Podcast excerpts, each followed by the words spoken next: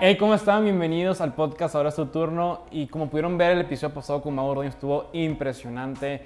Porfa, porfa, te pido, eres libre de hacer lo que quieras, de que cumple tu sueño, haz lo que puedas por alcanzarlo. Sin embargo, vive cada etapa. Y hoy por hoy estoy con Bernarda, es de Argentina. Estoy muy emocionado de platicar con ella porque la verdad es una persona que ha estado en tres países viviendo, se ha mudado un chorro de veces. Entonces, quiero escuchar eso, o sea, quiero escuchar qué onda, o sea, cómo, has podido soportar cada transición de tu vida. Está súper interesante y bienvenida. Bueno, muchas gracias Luis por invitarme y nada, por la oportunidad y hablar un ratito sobre distintas cosas. Está bueno. Oye, qué chido, qué chido lo que está sucediendo ahorita actualmente en Monterrey. Este, muchas personas ya se cansaron de estar encerrados en casa y está haciendo un chorro de cosas, hay gente haciendo TikToks, hay gente haciendo muchas cosas y quiero que me cuentes un poco de cómo ha sido para ti esa transición tuya de irte de Argentina, después a Venezuela, después a México, o sea, así como hay cosas que tienes que contarnos, a lo mejor hiciste un chorro de cosas durante todo ese tiempo. Eh, bueno, mira, te resumo un poco mi historia. No, para contarte, yo nací en Argentina, en San Nicolás de los Arroyos. Eh, a los tres años, no, a los cuatro me fui a vivir a Puerto Ordaz, Venezuela. Después ahí estuve como cuatro años, volví a Argentina, a la ciudad pueblo de mis papás, y después volví a mi ciudad y estuve hasta los 15 y después me vine para acá. Entonces es como que estuve de un lado a otro, o sea, yo siempre pienso en la idea de estoy cuatro o tres años en un país o en una ciudad y salto, ¿viste? Y ahora ya estoy por llegar a los seis años acá y es como en un lugar y es como, ya tengo como esa sensación de, ¿viste? Como de saltar a otro lugar, pero sé que voy para largo acá, pero sí es como que tengo esa, como que ya estoy acostumbrada a estar todo el tiempo cambiando de situación, de lugar o de escuela o de lo que sea, entonces como que, como que tengo esa habilidad, o, sea, igual es algo que te va en contra a veces porque es como que no, no te acostumbras mucho, te acostumbras, pero sí, mucho viaje, mucho viaje, la verdad. Sí. Creo que hay gente que anhela mucho viajar, a lo mejor para tal vez sea un sueño de viajar mucho, o ya estás cansada de eso. No, la verdad es que el tema, mi vida, o sea, viajé muchísimo, pero muchísimo en el sentido de eh, las navidades tuve que volver a Argentina o me quedaba acá, tuve navidades en Venezuela, ahora tuve navidades acá, mi cumpleaños acá con gente, o sea, siempre estuve como en distintos lugares y ya es algo de mí el querer seguir conociendo, o sea, porque la verdad, vivir en otros países te das como esa idea de, ¿sabes qué? Tipo, el mundo es amplio, o sea, lo que puedes aprender en cada lugar es increíble, así que quiero seguir conociendo, o sea, quiero seguir quiero seguir conociendo qué, me ofrece el mundo, ¿entendés? Porque si en estos 19 años pude aprender tanto, quiero saber qué me ofrece otro país, otra ciudad, o sea, y, pero el tema es vivir, viajar, vacacionar, bueno, pero vivir y integrarte en la ciudad o en el país es, es otro show, literalmente. Qué chido. Y durante esas transiciones que tuviste alguna vez de que de Argentina, Venezuela, Venezuela, México, ¿tendrás alguna historia, por así decirlo, que no lo puedes olvidar, de que no puedo olvidar esto? Eh, sí, tengo una que es muy, es justo en una transición. Yo cuando me vine acá a Monterrey en el 2016, eh, imagínate, tipo, literalmente, por ejemplo, mi fiesta de 15 años, en, en quinceañera creo que se, se, dice acá, no sé bien, en Argentina 15 años, yo hice la fiesta el sábado y el jueves yo estaba tomando un vuelo para venirme acá. O sea, literalmente mi fiesta fue despedida y todo, qué sé yo, entonces imagínate. Mudanza, que esto, lo otro, el jueves subite un avión y andate. Eh, mi familia somos cinco y tenemos una perrita. Entonces estábamos en el aeropuerto Seiza, que es de Buenos Aires. Estábamos ahí, qué sé yo, y es la primera vez que nuestra perrita viajaba con nosotros. Eh, entonces el veterinario nos dijo, mira, tenés que darle este, estas gotitas para que la perrita se duerma y pueda ir con ustedes tipo abajo de la. En esa época los perritos iban abajo, tipo en, en una cajita para perritos.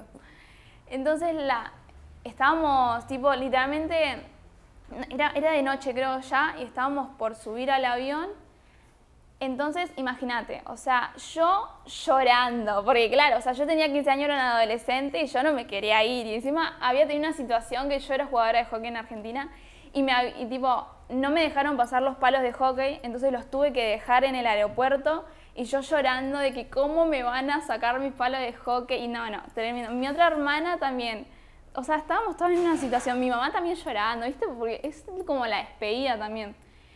Entonces nos teníamos que subir ya al avión y cuando nos, estamos por subir, la perra, claro, la perra se tiene que dormir para subir al avión. Entonces mi mamá se da vuelta, agarra el cosito del... Las gotitas. Ajá, las gotitas y eran como tres gotitas. Le, un chorro le manda tipo a la perra y la perra, te juro, a los, al minuto muerta. O sea, dormida pero peso muerto. Entonces nada, agarramos todo el bolso, que esto, lo otro. Encima en Argentina era invierno y acá era verano. Entonces yo tenía todas las camperas, las chamarras, las camperas, que esto, lo otro. Vamos subiendo, mi hermana tenía como la bolsita con la perra. Íbamos subiendo al avión, íbamos en primera clase y justo por cosas del mundo, en esa primera clase había como, no sé, un seminario de señores en traje, tipo todos fresitas, como se dice acá. O sea, señores así traje que esto, lo otro. Íbamos, íbamos subiendo y, y mi hermana en un momento iba delante mío y yo iba así toda así, re malhumorada, qué sé yo. Mi hermana por ahí se para y la perra se cae. Tipo, como que ella iba con el bolso y la perra cae en primera clase, tipo con la sabanita, todo queda ahí y todo el mundo así quieto, ¿viste? Esos cinco segundos que todos se miran así.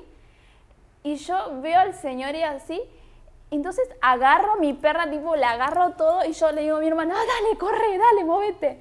Y todo el mundo nos estaba mirando, claro, una perra muerta cayó ahí en medio de primera clase, voy, me siento y yo tengo a la perra así y viene la, zafata y me dice, señorita, tiene que guardar a la cachorra. yo, sí, dame cinco minutos. Claro, yo tenía mi perrita acá, tipo, mi hermana llorando porque pensaba que estaba muerta.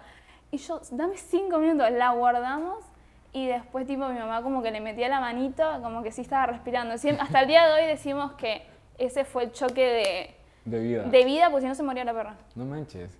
Y los que nos están escuchando este episodio trata de esta parte de transiciones y creo que para ti ha sido muy difícil o fácil, no sé cómo lo puedes llevar, transitar en tres países distintos, amistades nuevas, relaciones nuevas, este, a lo mejor no te quieras tantas expectativas de sueños, así. Me fui a Argentina siendo muy chiquita, entonces creo que algo que siempre se, se dice y así, tipo, siempre he vivido con gente que en Venezuela con grupos argentinos y así, era, y es siempre el comentario de, ay, se van a vivir a España, no sé qué, pero sus hijos son chiquitos, no pasa nada. Claro, porque cuando sos chiquito te acostumbras, tipo, o sea, no pasa nada. Ya cuando tenés 15, para era, ya es adolescente, es distinta la situación. Entonces de chiquita sí fue como, igual siempre tuve presente, aunque era chiquita, que yo era extranjera. O sea, porque claro, o sea, en Venezuela, tipo, igual en Venezuela sí había un brasilero y así, pero yo era, yo era extranjera, ¿entendés? O sea, me acuerdo que también hubo una época, Venezuela es muy, bueno, o sea, vos sabrás, Venezuela también tiene como esa onda de México de hacer fiestas en la escuela. Bueno, mi escuela era muy de todo a lo grande, todo y así. Y me acuerdo una vez eh, tuvimos como un, un grupo, qué un, un, evento que era de países y mi grupo tocó Argentina. Entonces todas se voltearon y me vieron y me dice, vos vas a hacer el baile. Yo tenía seis años, siete, y yo, ¿qué, ¿qué, voy a saber yo de las costumbres argentinas si no había vivido casi nada en Argentina? Entonces mi mamá me muestra y me dice, mira, este es el baile típico de Argentina y me hace hacer un baile y yo coreando a todo el grupo cuando no tenía ni idea. Pero te digo, sí tuve como esa habilidad de acostumbrarme, pero sí me costó mucho, te voy a admitir, cuando llegué acá. Ahí sí fue como el choque de, tenés que, me tuve que forzar a acostumbrarme. ¿Y cómo has llevado esa parte de metas y sueños? De, porque a lo mejor cuando estabas en Venezuela tenías sueños, cuando estabas en Argentina otros sueños, y ahora que estás en México tienes otros sueños más. Entonces, ¿cómo haces como para balancear eso? Porque a lo mejor, no sé cuál fue el motivo de que estuviste en Venezuela y en México, si nos puedes platicar, pero también quiero escuchar esa parte de cómo ahora piensas las cosas. El tema de sueños, yo te digo, cuando sos chiquito obviamente no pensás a futuro. O sea, de chiquita yo quería hacer mil cosas y todo, pero no pensás en qué va a pasar mañana. O sea, vuelvo a mi país, o sea, y esto ya es una situación que hoy en día me planteo de qué va a pasar, o sea, voy a seguir acá, me voy a volver a mi país, es como una situación bastante fuerte, pero te digo, o sea, yo voy a buscar, hoy en día mi idea es como, ¿sabes qué? Buscar lo mejor para vos profesionalmente, si tu vida, los próximos 10 años acá en México, será acá en México, y si tienes oportunidad de irte, yo agarro todo y me voy. O sea, eso no lo voy a dudar. Pero sí por ahí es como los sueños de mis amigas argentinas, ¿viste? Es como tienen una, una idea de vida o de sueño que por ahí te digo, me gustaría, o sea, me gustaría tener esa idea de vida, de, estar en mi ciudad y casa y toda la situación, pero es algo que tampoco me puedo plantear porque no sé qué va a pasar mañana. Es como ir a la marcha, la verdad. Qué padre, qué padre estar en un pensamiento así de vivir el hoy nada más Y sí. y disfrutarlo. Yo creo que el hoy y mañana, pero pasado mañana no lo pienses mucho porque te digo, o sea, no, no sé qué va a pasar. O sea, yo ya sé que estoy en una edad en la que ya me, me voy separando un poco del vínculo familiar y así. Eh, entonces como que ya tengo que empezar a armar mi historia. O sea, mi papá ya, mi papá ya estudió, trabajó, se fue, que esto, lo otro. Y ya es como que me toca a mí plantearme qué, qué voy a hacer. O sea, quiero estar acá, quiero volverme a Argentina, quiero, ¿qué quiero hacer? Y sí, es un miedo que todos tenemos, sea, llegar Sí. a esta edad y es como, bueno, ¿qué hago de mi vida ahora? ¿viste? Creo que Entonces, ser extranjero en parte es eso, o sea, de Sí, que no eso sabes también qué rollo. extranjera es como que el doble de presión porque es como, ¿y qué? ¿Voy a estar acá el resto de mi vida? O sea, y no es algo negativo, tío, pero uno sí es como patriota en algún sentido de quiero vivir una época en mi país, pero qué sé yo, ¿viste? No sé. Igual tampoco, soy patriota, a ver, soy patriota, pero te juro, estuve tanto tiempo fuera de Argentina que ya estoy acostumbrada como a ese cariño al país de lejitos. Mm. Como, o sea, no de lejitos de que no te quiero, no, sino como no estar ahí todo el tiempo. Entonces, qué sé yo, no, no lo pienso tanto en el sentido de me, me presiono, sino ya veré lo que pasa y si, si es lo mejor para mí, se verá. Se verá. Qué, qué, qué padre eso y creo que es la vida de todo extranjero. O sea, hay un punto donde literal sabes que si regresas otra vez a tu país, tienes que volver a empezar de cero, en un Sí. sentido. Aunque estés la familia y todo, es Sí, desde sí, cero. sí, sí, sí. Y si te das cuenta aquí, ya estás como que dos o tres pasos más adelante. Sí. Y es algo que hay que sopesar. Y no, había, no me había puesto a pensar eso como que, ok, nada más vive el hoy. A veces nos quedamos enfrascados de mañana, pasado mañana y todo y mantener una estabilidad de que aquí estoy todo tranquilo, las cosas están arregladas. Pero estamos como que dejando de vivir. Y eso nos pasó mucho en este tiempo en Sí. pandemia. Dejamos de vivir. Por, dejamos de vivir porque vimos que varias de nuestras cosas no están como que en su debido lugar. Y siento que aprendimos a valorar hasta lo más mínimo. Sí, totalmente. O sea, te digo, eso de no ver al mañana tanto es, re cierto porque ponele pasó ahora en la pandemia, tipo, mucha gente o nosotros teníamos planes como estudiantes, qué sé yo, de este año y que un día para otro te digo, no, querido, quédate en tu casa Claro. y arreglate y digo, o sea, sí es como una situación bastante fuerte, pero pero digo también, a ver, yo sí he adquirido como ese valor, o no sé cómo se dice, el, de la adaptación. Siempre me tuve que adaptar a mí misma, era adaptarme o ser infeliz, literalmente. O sea, cuando llegué acá sí fue como, ¿sabes qué? Tenés que aprender a ser feliz acá porque es lo que estás viviendo. Entonces, lo vi muchísimo en esta cuarentena que, eh, que la gente se tuvo que adaptar a sí misma a toda esta situación y, y, y saber que tenés razón en eso de que muchos por ahí dejaron de vivir en algún sentido, como que pusieron su vida en pausa, pero no sé, igual vi que, va- o sea, a mucha gente como que sí tuvo como su lado positivo Claro. esta pandemia. Es como, digo, el mundo se tuvo que adaptar. Las Creo que la pandemia chocó mucho con los adolescentes porque es como, sí, como que están en un momento de su vida que querés salir, querés vivir y qué sé yo. Entonces como que si vamos a ser una generación distinta, digamos. O sea, no es que yo no. O sea, pues yo ya me adapté. Para mí fue re fácil adaptarme a la pandemia. Digo, ¿sabes qué? Un viajecito más. O sea, no Claro. pasa nada. Pero, pero sí es como que esta generación sí está, tiene como, vamos a tener como esa habilidad de adaptación que está buena al fin y al cabo. Son experiencias. Sí. La vida son momentos. De hecho, varias de las personas que son actualmente TikTokers Sí, totalmente. literalmente dejaron, dijeron de que, ok, no voy a ver a mis amigos, entonces voy a empezar a vivir yo. Vivir a su manera Sí, y sí, con sus ideales, con su personalidad. Y una persona que ahora tengo mucho aprecio, eh, él me terminó resumiendo solo de que atrévete. O sea, atrévete a hacerlo. Atrévete a hacer las cosas. Y tenemos que atrevernos a hacer las cosas en este momento de adaptación. Atrevernos a que, sabes que todo sigue igual en un sentido, así que aviéntate, aviéntate al barco a lo que tú quieres hacer. Sí, sí, sí, totalmente. O sea, estuvo bueno en ese sentido la pandemia, en el sentido de que, ¿sabes qué? Tienes que hacerlo. O sea, nos dio la oportunidad de centrarnos mucho en nosotros mismos. Eh, y sí, cada quien fue como, ¿sabes qué? Voy a explotar lo que me gusta, esto y lo otro. Entonces, sí, sí, Sí, sí, es como una situación bastante fuerte para todos, pero, pero sí nos dio la oportunidad de ver más un lado más interno, como qué, me gusta, qué quiero hacer, o te digo, hay también gente que la pasó bastante mal, ¿no? ¿Verdad? Pero, pero digo, esto de lo de la adaptación para mí es re importante. Y además yo creo que la adaptación siempre va de la mano con la enseñanza, con aprender algo nuevo.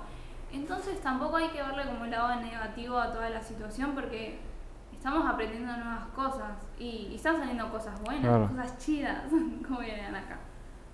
Hay cosas muy chidas y cada vez salen contenido bien chido, salen personas con que te entretienen la neta y es de que... Sí, la gente es bastante creativa, la verdad. Eso es lo que me gusta, o sea, hay personas que de verdad yo he estado como que en mi círculo cercano y de repente lo que está haciendo y que este cuate cuando hacía estas cosas, pero me termina alegrándome mucho por él y también me termino divirtiendo.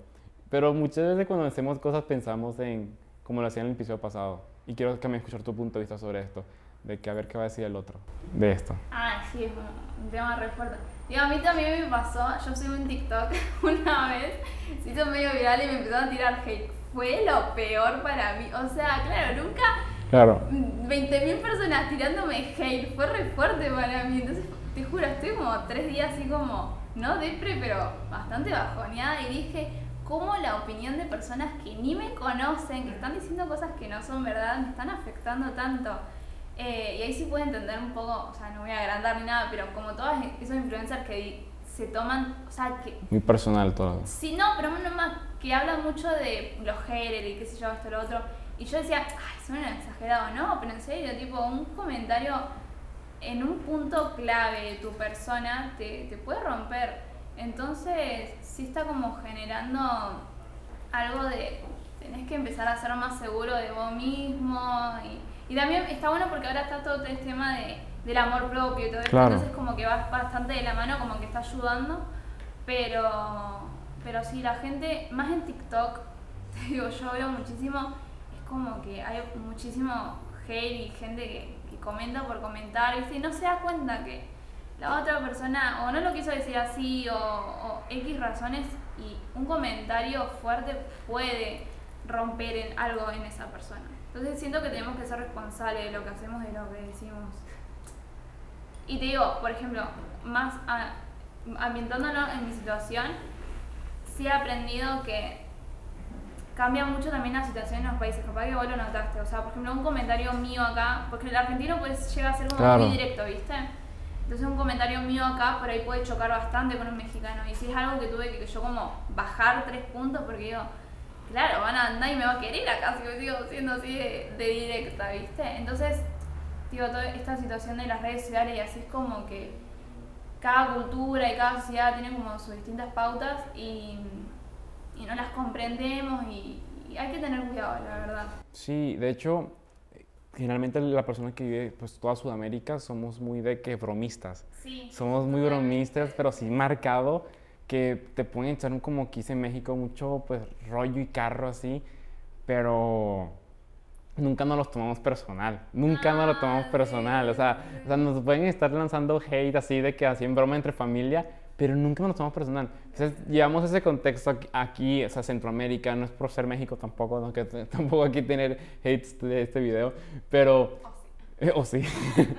pero se sienten, o sea, hay gente que se siente muy rápidos. Sí, sí acá, acá, se sienten bastante. A ver, no, no es algo malo. No está mal, es cultura. sí, está bueno en el sentido. A ver, yo siempre le veo lo positivo todo. Está bueno en el sentido de que son bastante literal y es como en un sentido por ahí son más directos con las emociones, que también está bueno, pero es como que por ahí nosotros somos más, sí, como más bromista en el sentido de tirar algo de broma, un comentario fuerte de broma y se lo toman literal, es como, no, no, no, no, no, no quise decir así, Nos arrepentimos. No, no quise meterme. Sí, perdón, pero...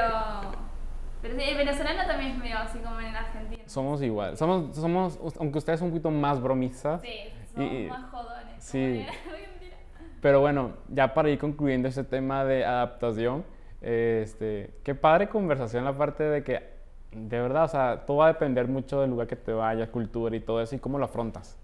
Y, y como dices tú, no pienses en el mañana o pasado mañana, que estamos acostumbrados por nuestros padres y por generaciones antes de planificar A, B, C, y más bien enfoquémonos en el A y terminemos disfrutando el A, y ya cuando te des cuenta de que hasta aquí llegó el A, pues vamos a pensar en el B. Claro, totalmente. Digo, o sea, más o menos para cerrar el tema de la adaptación, eh, yo cuando digo, cuando llegué acá, yo era una adolescente y fue como todo el transcurso del viaje, tuve- a mí misma me obligué a ser fuerte por mi familia y todo y decía, ¿sabes qué? Esto es lo mejor para mi familia, yo tengo que ser fuerte. Y ya, y cuando llegué acá fue como que me relajé y dije, ya puedo tipo estar Sí. triste, ya me puedo deprimir. Y Pero aquí. Claro, pero yo estaba acá, ¿entendés? Y era como re fuerte para mí ver eh, a mis amigas saliendo y que esto y lo otro en Argentina y yo estar acá, tipo, sin amigos ni nada, siendo la, la adolescencia, siendo que, que por ahí la gente adulta, no es para criticar ni nada, o sea, pero, pero sí por ahí no se toman muy en serio los sentimientos del adolescente que es, es una bola de emociones tremenda. Y yo igual no lo justifico, pero creo que porque cada generación es distinta y por ejemplo el día de mañana nosotros vamos a decir, ay, este chico es un exagerado. Sí. Pero claro, no, tipo, hay que ser conscientes que la adolescencia es una época de las emociones. Todos saltamos Sí, ahí. sí, sí, sí. Entonces, tío, caí como en, en algo de, ¿sabes qué? Tipo, no, no puedo, o sea, no puedo estar acá, no quiero que esto y lo otro, no me quiero acostumbrar. Y llegó un momento, tipo, que viví distintas, distintas situaciones en mi vida que fui, fui viendo cosas de México que digo, bueno, igual esto me gusta, igual esto también, pero fue también inconscientemente yo diciéndome, mirarle las cosas positivas que estás viviendo, o sea, y, un- y la frase que me ayudó muchísimo fue, todo pasa por algo. Claro. Estás acá por algo y todo pasa por algo y, y ya, y la vida es así. Qué bueno, qué bueno. Y muchas gracias, Verona, por estar aquí con nosotros. No, gracias por invitarme. De verdad, este fue el cuarto episodio de la serie Hablemos de. Y hoy estuve con Bernarda, que es Argentina, y muchas, muchas gracias. No, muchísimas gracias por invitarme y qué buen espacio que están armando. Espero que les vaya bastante bien. Gracias. Nos vemos para esta temporada en abril. Manténganse atentos en las redes sociales porque se viene increíble. Nos vemos pronto.